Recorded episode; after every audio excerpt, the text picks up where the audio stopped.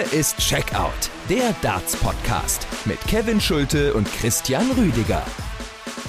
Und mit der nächsten Aufnahme kann Peter Wright hier seine Karriere erneut champanisieren. Er kann sich wieder die Krone des Darts aufsetzen. Peter Wright sei der König der Welt und der Darts, er sei sein Recht. Für ein Comeback hier von Peter Wright in diesen letzten drei Sätzen. Er lag 4 zu 5 zurück, 0 zu 2 in den Legs im zehnten Satz und dann dreht er auf im Stile eines Champions und holt sich zum zweiten Mal die Sid Waddell Trophy, die begehrteste Trophäe im Darts. Das war der Matchstart von Peter Wright zu seinem zweiten Weltmeistertriumph. Äh, Snakebite ist Weltmeister zum zweiten Mal seit 2020. Was für ein Sieg im Endspiel gegen Michael Smith. Was für eine Weltmeisterschaft. Was für ein Endspiel. Hier ist Checkout, der Darts-Podcast, auch nach 16 Tagen WM noch in alter Frische, soweit es geht. Ich bin Kevin Schulte und grüße natürlich Podcast-Kollege Christian Rüdiger. Hi. Hallo Kevin, ich grüße dich. Ja, was waren das für unfassbare gut zweieinhalb Stunden Michael Smith gegen Peter Wright um 23.36 Uhr deutscher Zeit nutzt Wright seinen ersten Matchstart und ist damit endgültig in einen ganz illustren Kreis aufgestiegen. Er ist erst der sechste Spieler überhaupt, der mehr als einmal die PDC-WM gewonnen hat. Und am Ende fragt man sich, wie konnte er das Ding noch drehen? Wir werden das natürlich gleich durchanalysieren, werden aber natürlich auch über die Premier League sprechen, denn da sollte es eigentlich traditionell die Ankündigung der zehn Teilnehmer für die nächste Spielzeit geben. Aber die PDC hat heute am frühen Abend in Person von Matt Porter gesagt, nee, wir vertagen das. Die ähm, Information dazu, die werdet ihr von uns dann im zweiten Teil dieser Folge hinten raus auch noch erfahren. Aber erstmal wollen wir natürlich über das Endspiel sprechen. Vielleicht erstmal eine Kurzanalyse, Christian. Peter Wright gewinnt das Ding und man kann sich eigentlich nur verneigen. Ja, das ist äh, absolut richtig, was Peter Wright dann in dieser Schlussphase dieser Partie ans Board gezaubert hat. Das war, als ob er ein Außerirdischer wäre vom Planeten Melmac, wie er da gespielt hat. Das war wirklich absolut geil und es war auch der, der würdige Abschluss einer Partie, die auf einem brutal hohen Niveau geführt wurde. Ich meine, die knallen sich hier 50 Lecks um die Ohren und stehen da beide bei einem Average von knapp 100 Punkten. Smith mit 99, Peter Wright mit 98. Wenn man dieses äh, kuriose zweite Leck da gleich mal abzieht, dann sind die Averages dann wahrscheinlich auch dreistellig. Also das war wirklich Wahnsinn und es sah dann auch im mittleren beziehungsweise späteren mittleren Teil so aus, als ob sich Michael Smith tatsächlich den den Traum erfüllen konnte, seinen allerersten Turniersieg, äh, seinen allerersten Major-Titel zu holen auf der Senior Tour, auf der Erwachsenen-Tour der PDC. Und es hat leider nicht geklappt mit seinem ersten WM-Titel. Und Peter Wright, es war wirklich astronomisch, was er hinten rausgespielt hat. Und aktuell ist es wirklich so, Peter Wright, der Mann mit dem besten Endsport und der Mann mit dem besten A-Game. Diese 15 Minuten nach 0 zu 2 und 4 zu 5 Rückstand von Peter Wright, das war das Beste, was ich in Anbetracht Betracht der Größe, der Bedeutung dieser Partie jemals von einem Dartspieler erlebt habe. Peter, ähm, Phil Taylor kam ja eigentlich in solche Situationen nie, weil er so stark war und weil er seine Gegner regelmäßig zerstört hat und äh, zu der Zeit schon längst im Hafen war und den WM-Titel eingeheimst hatte. Aber insgesamt hat diese Partie in der Phase einen unglaublichen Spin bekommen. Damit hätte ich nicht gerechnet. Wir werden das jetzt natürlich aber nochmal von vorne weg durchanalysieren und lass uns doch gerne direkt mit dem auch denkwürdigen ersten Satz einsteigen. Da im zweiten Leck erleben wir ein selten dagewesenes Doppeldesaster. Das hat an Martin Schindlers äh, WM-Auftritt damals gegen Simon Whitlock erinnert, für meine Begriffe. Wright monierte Wind, der die Darts nach unten gedrückt habe. Und am Ende stehen, glaube ich, zusammengenommen 21 Fehlwürfe hintereinander weg nach drei Lecks war die Doppelquote der beiden im Prinzip schon verhagelt, muss man sagen. Also wie können wir das einschätzen? Das war ja unglaublich. Ja, das sieht man auch mal in diesem Sport, wo wirklich äh, die absoluten Könner am Werk sind, dass du selbst auch mal in einem WM-Finale, wo die ganze Welt zuschaut, weil wir immer wieder über einen Sport reden, wo es um Millimeter geht. Und wenn du da nur ein Millimeter, ein Millimeter zu weit nach links, zu weit nach rechts, zu weit nach oben oder zu weit nach unten bist, dann äh, kannst du diese Präzision vielleicht auch nicht mehr an den Tag legen und hast nicht das gewünschte Feld, was du treffen kannst. Und dass Michael Smith ein Leck in einem WM-Finale im Jahr 2022 mit 28 Darts gewinnen kann, äh, das, das spricht auch schon Bände. Das wird in die Geschichtsbücher eingehen als eines der schlechtesten Lecks, was man in einem WM-Finale auf der PDC-Tour äh, jemals äh, gewinnen konnte, weil er zuvor natürlich auch super reinkam in diesem ersten Leck, wo er da gleich mal 280er ins Board schmettert, aber das Leck auch nicht auskriegt und Peter Wright ihn gleich mal bestraft mit dem ersten Dart, den er aufs Doppel wirft. Dann gab es eben diesen Käse im zweiten Leck, aber alles in allem muss man sagen, hat diese Partie von Anfang an, finde ich, schon geliefert. Man hat gemerkt, sie müssen beide noch ein bisschen reinkommen, aber vom Scoring her hat das wirklich gut gepasst und wenn dieses schauderhafte zweite Leck nicht gewesen wäre, dann äh, ja, wäre die Partie auch vom Average her bei beiden wirklich richtig rund gewesen. So stehen die beiden bei knapp 80 im Average nach Satz 1. Entscheidend ist aber natürlich in dem WM-Finale ohnehin nur, was äh, dann auf dem Scoreboard steht. Und da stand ein 3 zu 1 in den Legs für Peter Wright, der sich also den ersten Satz äh, schnappt, ungeachtet dieses Doppeldesasters im zweiten Leg. Er geht also mit einem guten Gefühl in die Partie, kommt gut rein und kann das Ganze bestätigen im zweiten Satz.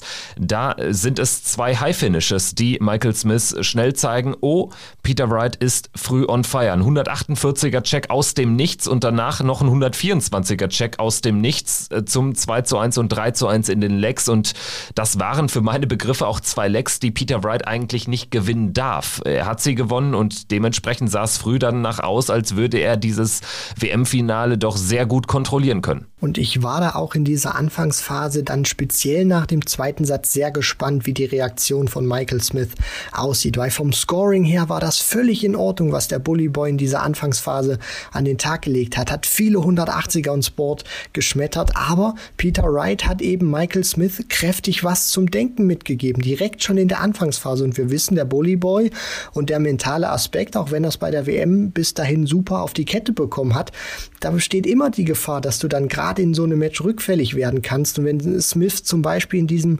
äh, zweiten Satz in Leg 2 drei Darts auf Doppel verpasst und Peter Wright äh, schnappt sich das dann noch mit der 148, das tut eben richtig weh und danach knipst er noch die 124 aus, wo er den Dart mittiger kannst du den nicht ins Bullseye werfen, nachdem Michael Smith die Doppel 13 noch ausgelassen hat. Also das waren auch wirklich Momente, wo Peter Wright sich nicht nur die Legs schnappt und den Satz dann auch schnappt, sondern wo er Michael Smith auch richtig was zum Denken mit in die Pause gegeben hat. Und in der Phase musste man eben auch in Betracht ziehen, dass es vielleicht doch wieder erwarten ein sehr einseitiges WM-Finale werden würde. Denn wir alle kennen die Historie von Michael Smith. Er ist derjenige, der das Ding schon mal verloren hat im Endspiel, der generell noch nie einen großen Titel hat einheimsen können. Und bei Peter Wright war es lange Zeit auch so. Der hat aber diese berühmten, viel zitierten Dämonen längst besiegt und ist mittlerweile in Finals regelmäßig zur Stelle, kommt dann so perfekt rein, ohne jetzt aber auch schon alles zu zeigen. Also das war nicht das AA-Game von Peter Wright. Das waren gute Momente, das waren die zwei High-Finishes und das war einfach ein schlechter Satz von beiden im ersten, den er dann aber irgendwie gewinnt. Aber so willst du halt in ein WM-Finale reinkommen. Du weißt, du kannst dich noch äh, verbessern, du wirst dich noch verbessern. Es steht aber trotzdem 2-0. Zu der Zeit musste man also auch mit dem schlimmsten Rechten vielleicht aus äh, Michael Smiths Sicht, aber er hat sich dann natürlich sehr stark zurückgekämpft und gewinnt diesen dritten Satz und da war vor allen Dingen dann diese 167 äh, zum dritten Leg, zum Break äh, von äh, dem Bully Boy eine Initialzündung für sein Spiel an diesem Abend.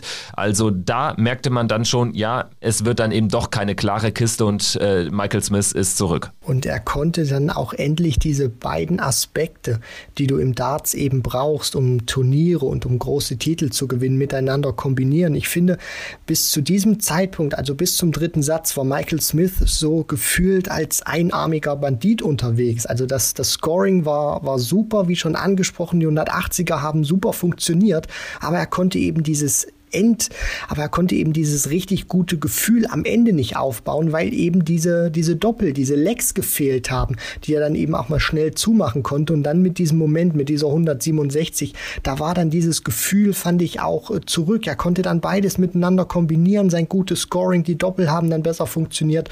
Und deswegen konnte er sich dann auch neben dem dritten Satz dann auch noch den, den vierten Satz holen, weil Peter Wright auch, das war der Unterschied zur Anfangsphase, der hat dann nicht mehr jeden Fehler oder fast jeden Fehler von Michael Smith gefühlt bestraft. Und im vierten Satz ging es ja dann für Michael Smith wirklich ähnlich äh, weiter. Wright hatte da auch ein paar Ausreißer gegen die Darts gerade, bekommt äh, trotzdem dann äh, zwei Chancen zum Set. Doppel 16, Doppel 8 jeweils vergibt er die.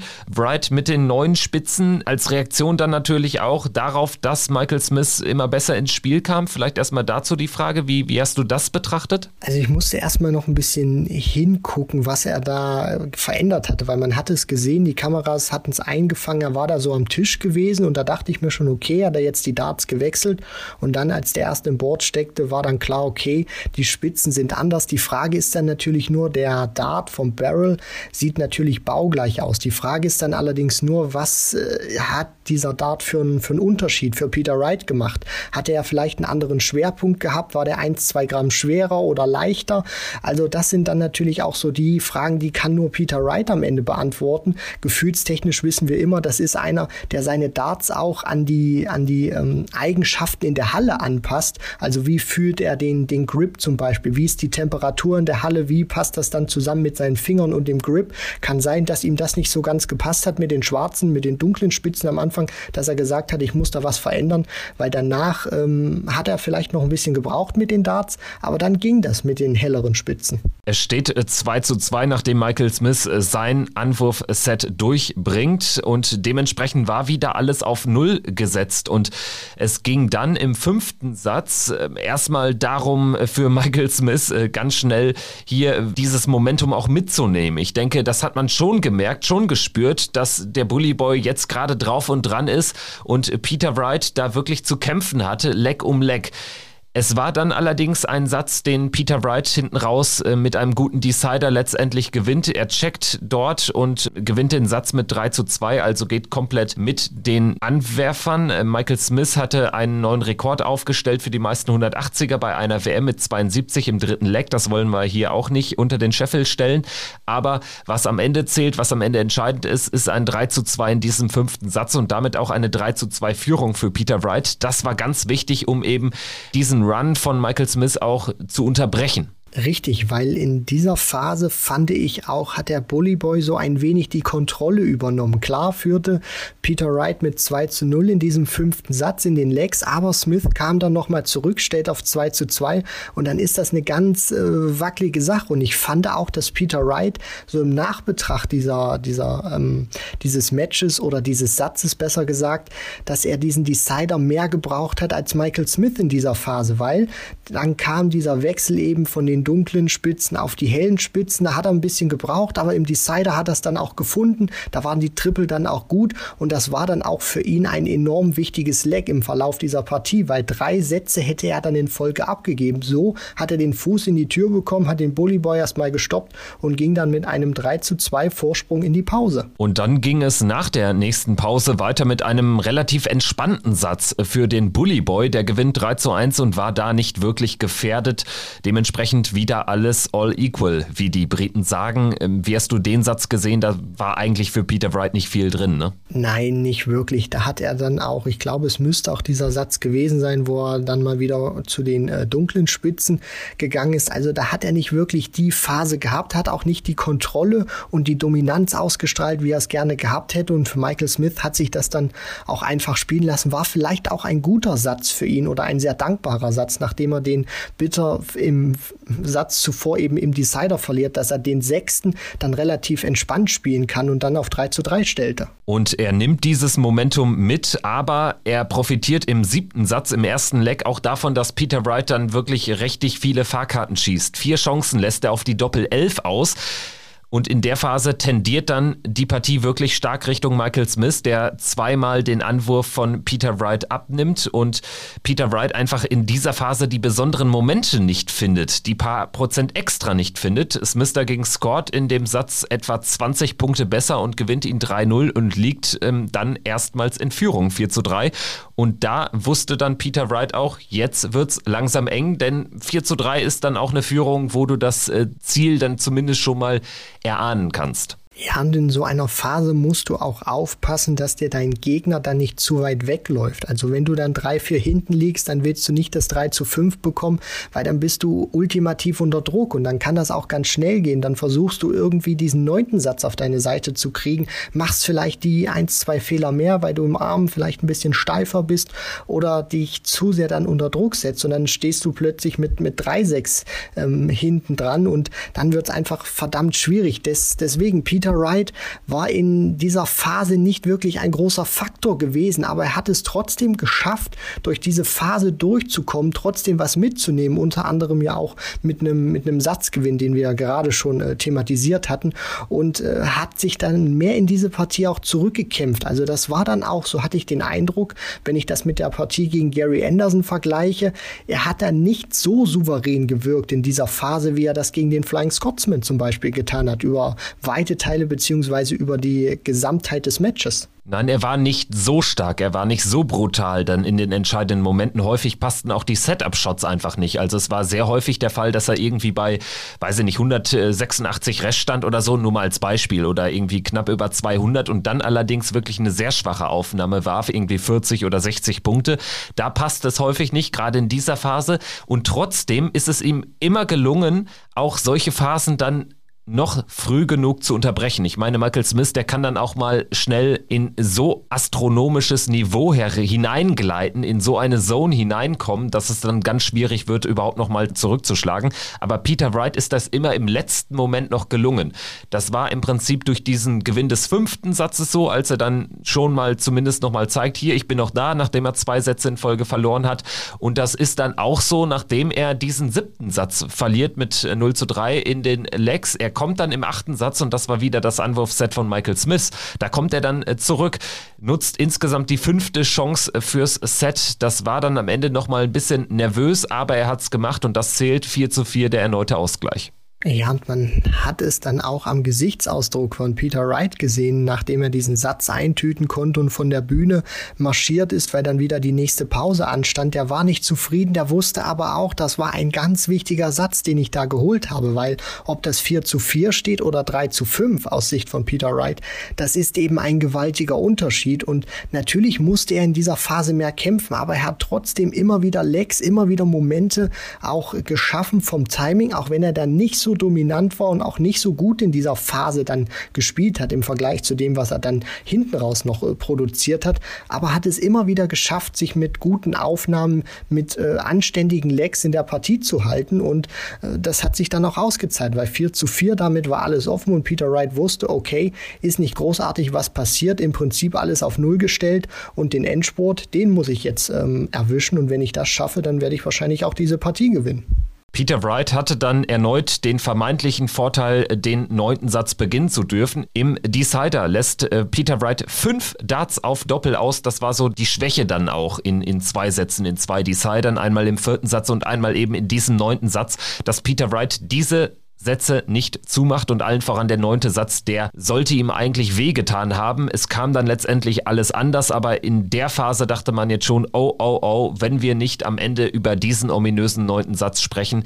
Smith klaut das Ding, aber er kriegt es danach eben nicht vergoldet, sagen wir es so. Also, was hast du denn gedacht nach diesem neunten Satz? Den muss ja Peter Wright eigentlich äh, ziehen. Ich dachte mir dann, nachdem dieser Satz zu Ende war, wie kann Peter Wright dieses Set so wegschmeißen im Decider, weil er eben diese Möglichkeiten hatte und Michael Smith im letzten entscheidenden Leck in diesem neunten Satz eben auch nicht übermenschlich gespielt hat.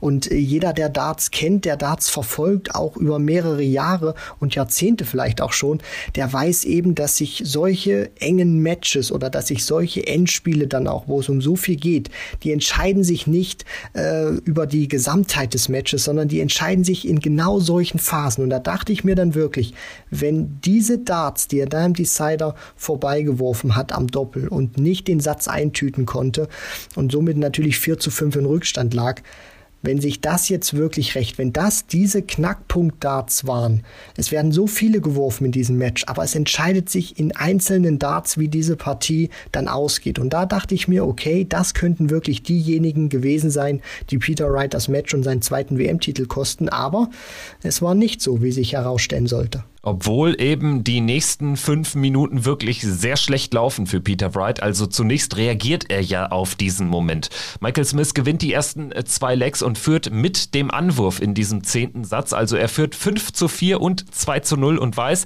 er hat noch zweimal Anwurf.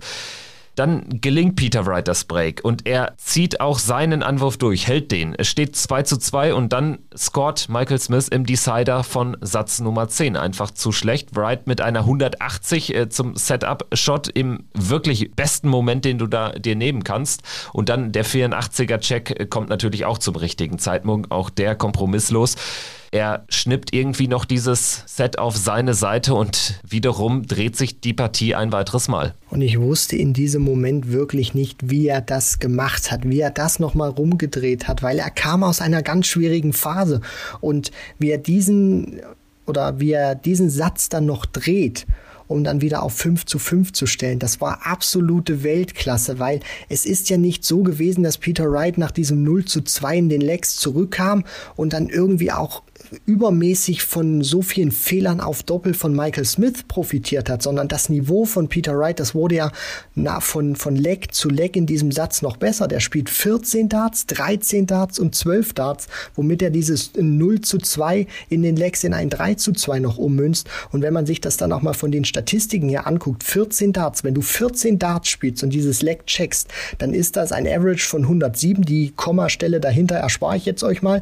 Dann spielt er den 13 Darter das heißt, das sind dann 105 Kommapunkte im Schnitt und diese 100 und dann den, den 12 Data, den er dann noch spielt, um diesen Satz einzutüten, das sind 125, x Punkte dann wie gesagt, um euch jetzt nicht zu groß dann mit den Zahlenspielen zu verwirren, erspare ich euch die Kommastelle, aber dass er dann wirklich diesen Satz noch mit so einer Qualität spielt, wo er 107, 115 und dann 125 in den Leck spielt, das ist einfach großartig. Und Peter Wright hatte eben mit diesem Satz äh, den vorherigen äh, Decider vergessen lassen, als er die fünf Darts auf Doppel auslässt. Und am Ende des äh, Spiels sprechen wir eben über die Phase von 5-4 und 2-0 Smith bis zum Ende der Partie und eben nicht nicht äh, über das Entscheidungsleck im neunten Satz. Also spielentscheidend dann eher die Reaktion von Peter Wright auf eine etwa fünf- bis siebenminütige Durchstrecke. Was er dann wirklich spielt, ist ja astronomisch. Er spielt bis zum Ende des Matches, um das mal vorwegzunehmen, kein Leck schlechter als 15 Darts. Er verliert auch nur noch ein einziges und er checkt die in 12, 13, 15, 13, 12, 13, da war alles dabei, aber nichts schlechter als fünf Aufnahmen. Wenn du das so spielst, in dieser Phase ist das einfach absolute Weltklasse und zeugt auch einfach und beweist einfach die mentale Stärke von Peter Wright in diesem Turnier. Ich meine, er kommt eben aus diesem Decider, den er dann irgendwie noch gewinnt, raus und spielt dann auch erstmal einen famosen elften Satz. Da hat Michael Smith gar nicht zu bestellen. Er spielt das super konsequent. Topscores passen, die Finishes sitzen, alles tutti und ja, er kriegt es dann einfach konserviert und das war am Ende der Unterschied. Er hatte diese eine Phase, wo er wirklich klar der bessere Mann war. Er hatte diese Phase dann eben über zehn Minuten länger, als es Michael Smith zwischenzeitlich gelungen ist und das bringt ihn am Ende auf die Siegerstraße. Und er konnte dann auch wieder so viele Dinge miteinander kombinieren, die in der Phase davor nicht ganz so gepasst hatten. Bestes Beispiel war dann auch in Satz 11, wo Smith in Leg 2 dann eben auch aufs Doppel auslässt und plötzlich Peter Wright bei 80 Darts, dieser eine, den er dann noch in der Hand hat für die Doppel 20, der passt dann plötzlich wieder zum Break und das ist auch nochmal so ein kleiner Nadelstich, den er dann setzen kann. Und allgemein hat man gemerkt, mit dieser ganzen Frequenz, die Peter Wright dann in dieser Schlussphase an den Tag gelegt hat. Er wollte es einfach entscheiden. Der wollte da nicht nochmal irgendwie groß Michael Smith in die Partie lassen, sondern der wollte es in diesem Moment wirklich entscheiden. Die Anzahl an Trippeltreffern konnte er nochmal deutlich nach oben schrauben und spielt da wirklich drei famose Sätze. Du hast das gerade auch schon wunderbar aufgedröselt mit der Art und Weise, was Peter Wright da gespielt hat. Also in diesen neun Legs, die er dann hinten raus noch gewinnen konnte, ist kein einziges Leg oder ist das schlechteste Leck, was Peter Wright gespielt hat, was, was er gewonnen hat von den neuen Lecks. Ich rede jetzt nicht über den 1.15-Data, den Michael Smith noch zwischendurch eingestreut hat, dann in dieser Phase, der aber nur was für die äh, Statistik beziehungsweise für die äh, Ergebnistafel ist. Also in diesen neuen Lecks, die Peter Wright in dieser Schlussphase gewinnt, ist keines vom Average her schlechter als 15 Punkte. Das ist der absolute Wahnsinn. Äh, als, als 100 Punkte, Entschuldigung. Peter Wright gelingt im zwölften und der dann der letzte Satz sein sollte, auch sofort das Break auf Bullseye und das war dann auch nochmal so eine Duftmarke, die er setzt, die glaube ich dann Michael Smith auch wirklich den letzten Rest gegeben hat, denn danach sah er auch die Fälle davon schwimmen. Also da ging dann nicht mehr viel, bedingt dadurch, dass ihn Peter Wright aber auch nicht mehr rangelassen hat. Äh, klar, er checkt dann noch seinen Anwurfleck zum zwischenzeitlichen 1 zu 2 im zwölften Satz, bleibt auch ruhig, das muss man ihm lassen. Er hat da wirklich wirklich nicht gehadert, hat da auch seinem Gegner nichts signalisiert, nichts angeboten, aber Peter Wright wirft dann letztendlich einfach im vierten Leck des Satzes äh, an zum WM-Titel und schlussendlich hätte der Bully Boy einen 12-Data gebraucht, denn Peter Wright brauchte wieder einmal nur 13 Darts, um das Ding äh, fertig zu machen. 23.36 Uhr deutscher Zeit, 22.36 Uhr britischer Zeit, erster Matchstart in der Doppel 16, sitzt ohne ganz viel Druck zu haben, macht er dann aber auch konsequent und es ist der zweite Weltmeistertitel für Snakebite. Und was für ein großer Triumph. Wir reden hier über einen Spieler, der erst jenseits der 40 überhaupt in die Weltspitze eingedrungen ist. Das war ja jahrelang kein Faktor im Dartsport. Mittlerweile ist er aber sowas von fett in den Top 10, wahrscheinlich in den Top 5 der besten Spieler aller Zeiten. Da gehört er, beziehungsweise da muss er auch einfach hin. Und dieses Beispiel Peter Wright verdeutlicht auch einfach nochmal, dass du im Darts eigentlich jahrelang im Prinzip äh, unter ferner Liefen agieren kannst im Vergleich zu dem, was Peter Wright jetzt ans Board bringt und äh, trotzdem dieser große Durchbruch, egal wie alt du bist, immer gelingen kann. Ich glaube, das ist auch ein gutes Zeichen immer wieder an die Deutschen, wo man dann vielleicht so sagt, ja, die werden im Laufe ihrer Karriere eigentlich nur die und die zwischen den und den Ranglistenpositionen pendeln, gutes Geld verdienen, aber für das ganz große Ding wird es vielleicht nie reichen. Und das zeigt einfach, egal wie lange die dabei sind, selbst wenn ein Max Hopp irgendwie 15 Jahre auf der Tour Tours oder 20 Jahre und da nichts Großes in der Hinsicht gewonnen hat, kann so eine Explosion immer noch kommen. Peter Wright zeigt es zum Beispiel. Ich meine, guckt euch den mal an, wo der schon, schon überall gespielt hat auf, auf YouTube. Der hat in den 90er Jahren schon gespielt. Man erkennt ihn kaum wieder im Vergleich zu dem, wie er, wie er heute aussieht und explodiert dann wirklich erst ab dieser Weltmeisterschaft 2014, die seine letzte hätte eigentlich sein sollen. Danach war eigentlich finito, weil er mit diesem ganzen ähm, Dartsport kein, sich, sich kein anständigen Lebensunterhalt finanzieren konnte und das einfach zu teuer gewesen ist. Und dann erreicht er das Finale, kommt in die Premier League, man entscheidet sich, Mensch, man, man macht's weiter und es stellt sich heraus, dass das eine der besten Entscheidungen war, die Peter Wright zusammen mit seiner Frau Joanne im gesamten Leben ähm, Wright äh, getroffen hat und es ist, es ist wirklich ein herausragender Dartspieler, der sich da in diesen vergangenen sieben, acht Jahren entwickelt hat. Und er, er, er ist wirklich großartig. Ich meine, der kündigt im Sommer an, er wird das Matchplay gewinnen, er wird die WM gewinnen und er hat jetzt geliefert. Also er reißt den Mund so auf und gewinnt dann tatsächlich die beiden Turniere, die er ankündigt. Das ist auch nochmal so eine kleine Anekdote, die finde ich einfach großartig. Peter Wright, zweifacher Weltmeister. Wir hören mal rein äh, in den Moment äh, seiner Pokalübergabe. Auch das natürlich immer denkwürdig Jahr für Jahr bei der PDC Darts Weltmeisterschaft. Ladies and Gentlemen,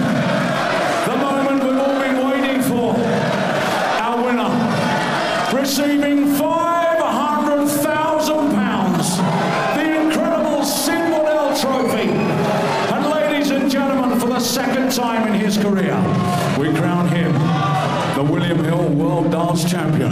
A two-time champion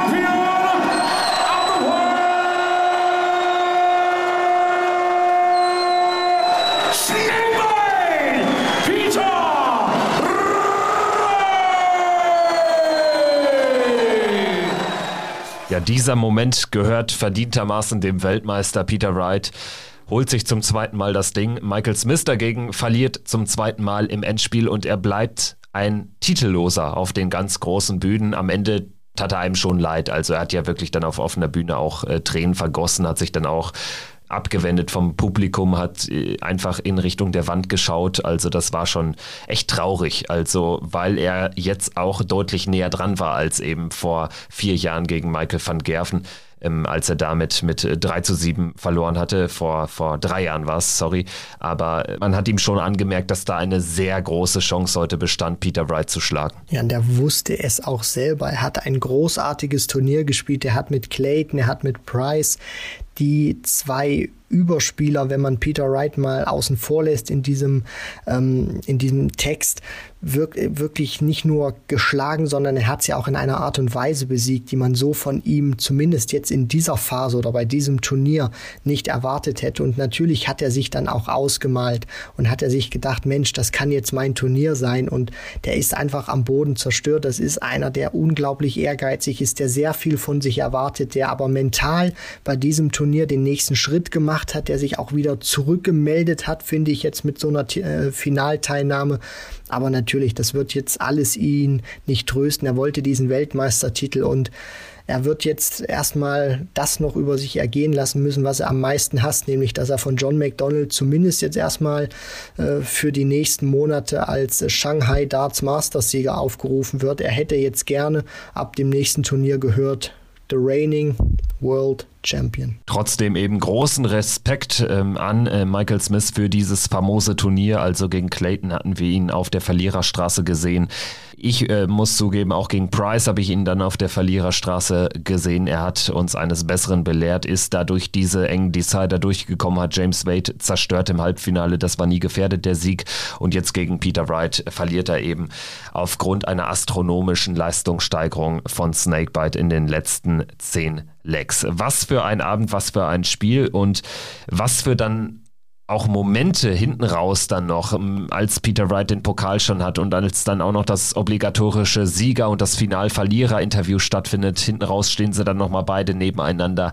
Also ich muss sagen, äh, Peter Wright und auch seine Frau Joanne haben da sehr empathisch einfach agiert. Also man kennt sie auch nicht anders, aber das fand ich nochmal toll. Also was für Worte Peter Wright dann auch äh, gefunden hat äh, für den unterlegenen Finalisten. Fantastisch. Hat ja auch gesagt, es ist ähm, quasi keine Frage des Obs, sondern des Wann Michael Smith dann diesen Triumph auch einfahren wird, fand ich wirklich toll und zeigt auch mal, welch großartiger Sportsmann Peter Wright ist. Und man merkt auch einfach ähm, neben dem tollen Menschen Peter Wright, ich glaube, dass Peter Wright auch sehr gut nachvollziehen kann, wie sich Michael Smith fühlt, weil Peter Wright diesen Werdegang so ähnlich auch durchlaufen hat. Da hieß es immer wieder, nachdem er bei der WM 2014, nachdem da der Knoten geplatzt ist, er ins ins Finale kam, danach auch sehr viele Major-Finals gespielt hat, aber die nie gewinnen konnte, nie den letzten Schritt machen konnte und von vielen verschrien wurde als der ewige Zweite. Und dann selbst als er die UK Open gewinnen konnte,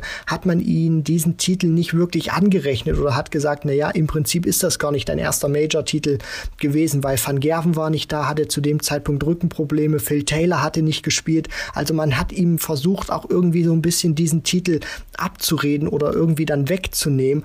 Und er hatte so viele dramatische Momente auch drin. Man erinnere sich an die Premier League 2017, wo er diese, ich glaube, sechs oder sieben Matchstarts äh, da auslässt, die er einfach machen muss, wie er dann vor diesem letzten Leck, was dann gespielt wird, wie ein Häufchen Elend da fast schon auf der Bühne zusammensackt und man einfach merkt, dass dieser großartige Sport sich in diesem Moment wie ein Albtraum für, für Peter Wright anfühlt, dass er zum Beispiel die, die Champions League of Darts vor seinem WM-Triumph 2020 2020, also dann 2019, nicht gewinnen konnte, wo er es eigentlich machen muss gegen Van Gerven. Und deswegen, ich denke mal, Peter Wright neben seinem tollen persönlichen Charakter als Mensch weiß einfach verdammt gut, wie sich Michael Smith gerade fühlt, weil er ähnliches durchlaufen hat. Ja, und all die bitteren Finalniederlagen spielen jetzt längst keine Rolle mehr in der Karriere, in dem Leben von Peter Wright. Er ist äh, zweifacher Weltmeister. Er hat in diesem Jahr das Matchplay gewonnen. Eigentlich fehlt jetzt nur noch die Premier League. Also der hat die ganz großen Titel jetzt alle eingefahren.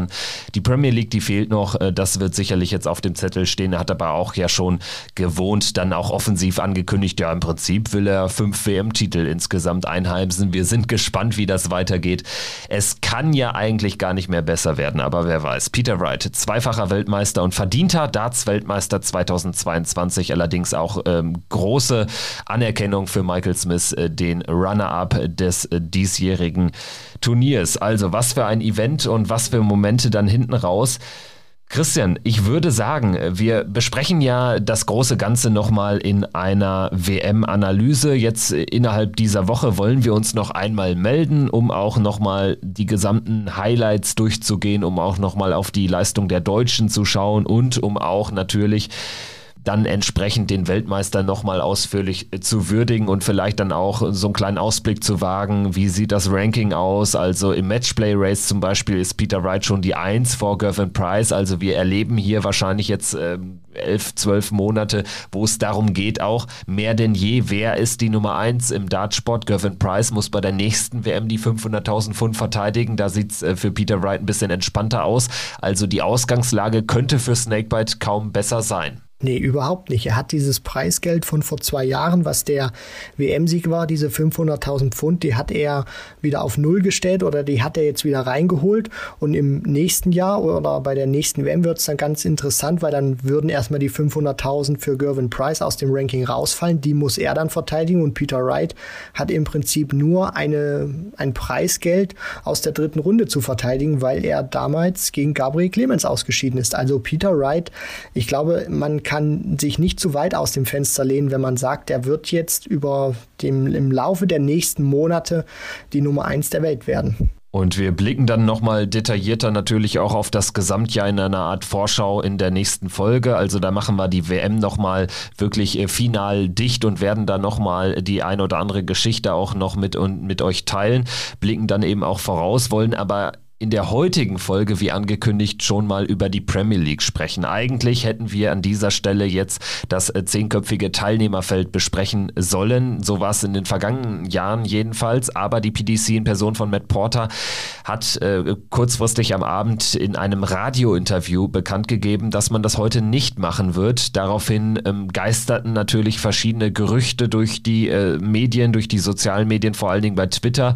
Wurde im Prinzip offiziell verlautbart, es liegt einfach daran, dass man einfach äh, jetzt noch Probleme hat zu planen hinsichtlich der Austragungsorte der Premier League. Die Premier League beginnt ja schon in, in gut vier Wochen. Am 3. Februar donnerstags in Cardiff in Wales. Dann geht es eine Woche später nach Liverpool. Wiederum eine weitere Woche später nach Belfast, Nordirland. Und dann 24. Februar Berlin Mercedes-Benz Arena. Alleine diese vier Austragungsorte in dreien gibt es aktuell die Problematik, dass man unter dem, was sich die PDC da an einem gelungenen Premier League-Abend äh, vorstellt, sprich volle Halle, dass man da eigentlich nur in Liverpool mitarbeiten kann. In Cardiff, Belfast wird das nicht möglich sein nach aktuellen ähm, verschärften Regeln, soweit ich mich da richtig eingelesen habe. Und in Berlin geht es schon mal gar nicht. Also das äh, ist offiziell so ein bisschen das, was man hört, was der Grund sein soll, weshalb man da jetzt noch die Spieler alle nicht bekannt gegeben hat. Allerdings frage ich mich, was hat das denn eigentlich damit zu tun? Kannst du dir da einen Reim drauf bilden?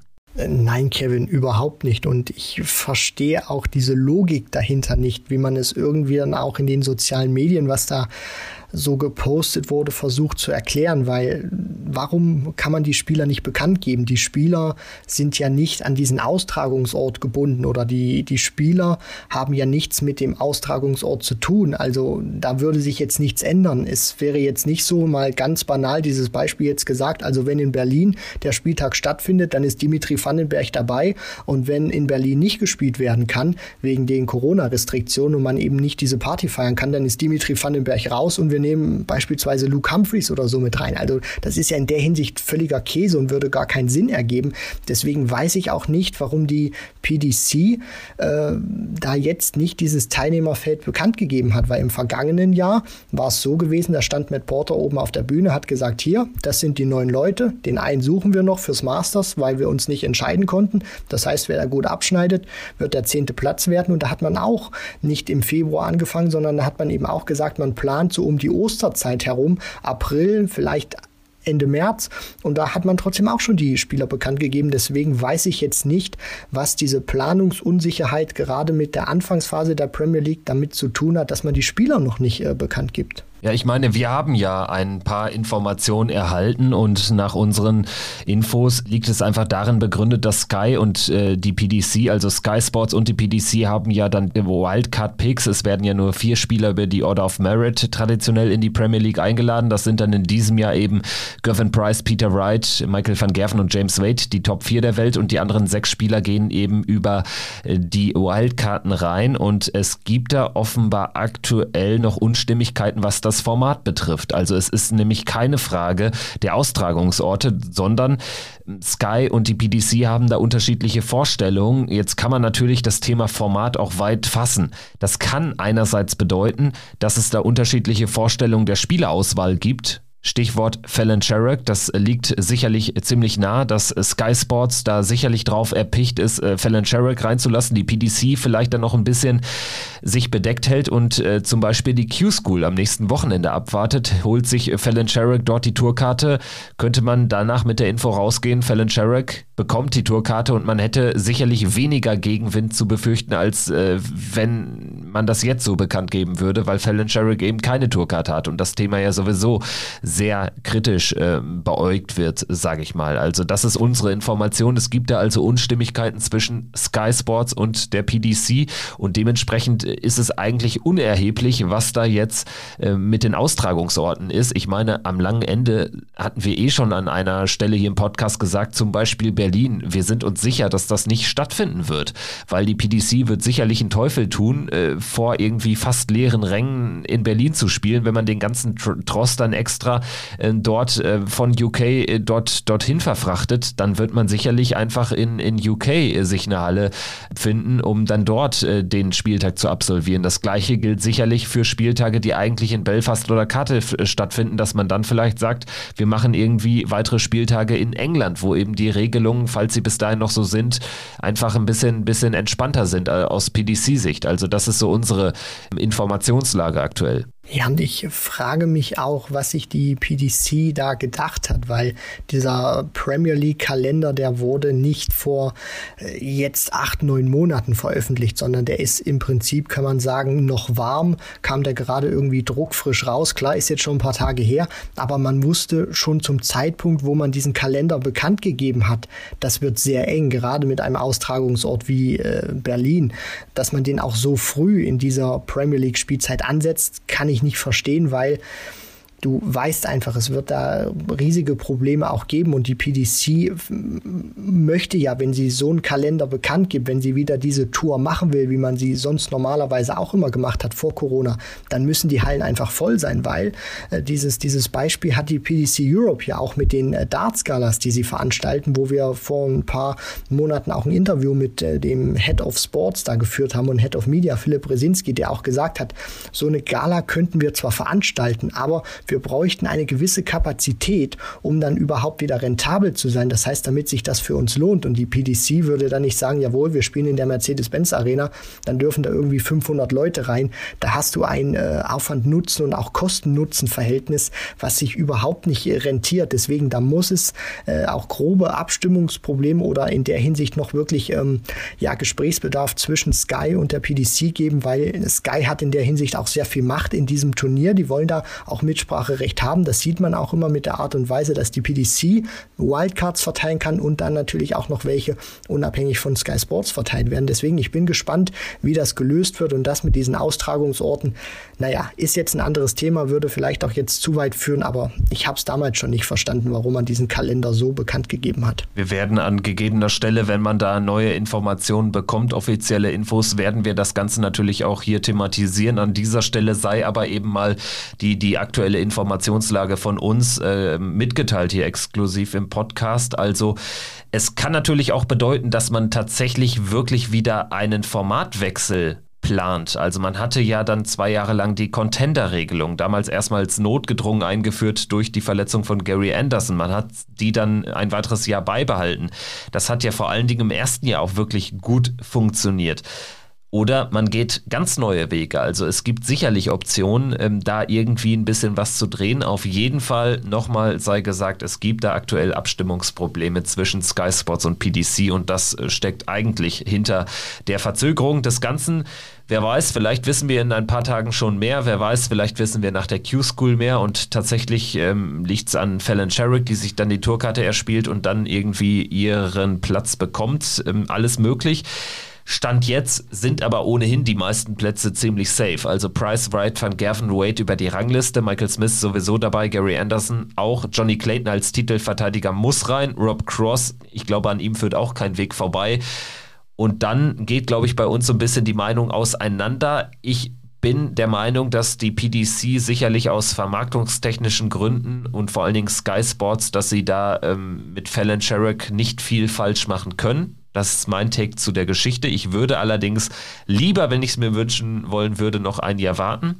Dann hätten wir natürlich Dimitri Vandenberg und Jose de Sousa, die im Falle von Sherrocks Nicht-Teilnahme als erstes den Zugriff hätten für meine Begriffe. Ich weiß, du hast da einen anderen Namen noch auf dem Zettel. Ja, ich würde da natürlich mir wünschen, dass die PDC da auch mehr nach dem Leistungsprinzip geht, auch was die Spieler in einem Jahr geleistet haben, weil Fallon Sherrock natürlich hat sie abgeliefert und äh, reißt sie sich auch den Allerwertesten auf, um dieses Niveau spielen zu können, was sie gerade spielt. Aber man muss natürlich auch zur Wahrheit sagen, sie hat keine Tourcard, das heißt, sie profitiert auch von Einladungen wie beim Nordic Masters. Natürlich muss sie dann erst abliefern, aber Spieler zum Beispiel wie ein Luke Humphreys, den ich gerne in der Premier League sehen würde, der bekommt solche solche Einladungen nicht. Der muss sich wirklich mit seiner Tourcard von diesen Pro-Tour-Events nach oben arbeiten. Und er hat ein fantastisches Jahr gespielt. Viele Finals auf der Pro-Tour, zwar nicht gewonnen, aber da den nächsten Schritt gemacht. Das musst du auch erstmal machen.